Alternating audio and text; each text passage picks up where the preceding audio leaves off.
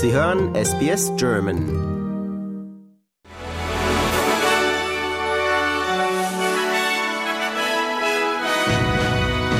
Sie hören den SBS German Newsflash an diesem Montag, den 10. Juli. Mein Name ist Benjamin Kantak.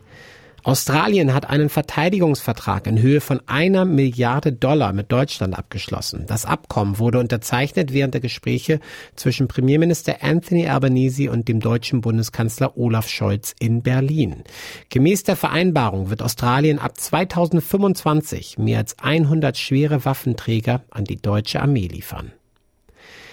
Es besteht die Befürchtung, dass der ab heute geltende neue Kinderbetreuungsrabatt den Personalmangel in der Branche verschlimmern könnte. Seit heute erhalten Familien mit einem oder mehreren Kindern unter fünf Jahren und einem Einkommen von weniger als 530.000 Dollar Kinderbetreuungszuschüsse abhängig vom Einkommen von bis zu 90 Prozent. Die tasmanische Polizei hat die Suche nach der Touristin Celine Cremer eingestellt. Die belgische Staatsbürgerin war letzten Monat beim Wandern im Nordwesten des Bundesstaats verschwunden. Die groß angelegte Suche nach ihr begann am 27. Juni in der Gegend der Philosopher Falls, eine Woche nachdem die 31-Jährige zuletzt gesehen wurde. Online-Unternehmen werden künftig verpflichtet sein, die Identität von Wettenden, die sich für ihre Dienste anmelden, unverzüglich zu überprüfen. Dies ist Teil neuer Maßnahmen zur Schadensbegrenzung durch problematisches Glücksspiel. Durch heftige Regenfälle sind auf der südwestlichen Insel Kyushu in Japan mindestens zwei Menschen ums Leben gekommen, während weitere sechs Personen immer noch vermisst werden. Die Situation hat die Behörden veranlasst, Zehntausende Menschen aufzurufen, ihre Häuser zu verlassen.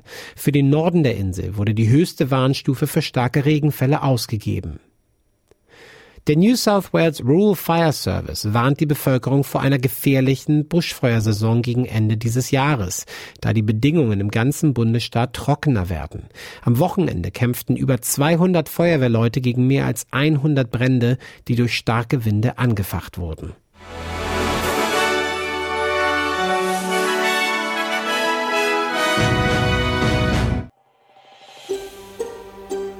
Lust auf weitere Interviews und Geschichten? Uns gibt's auf allen großen Podcast-Plattformen wie Apple, Google und Spotify.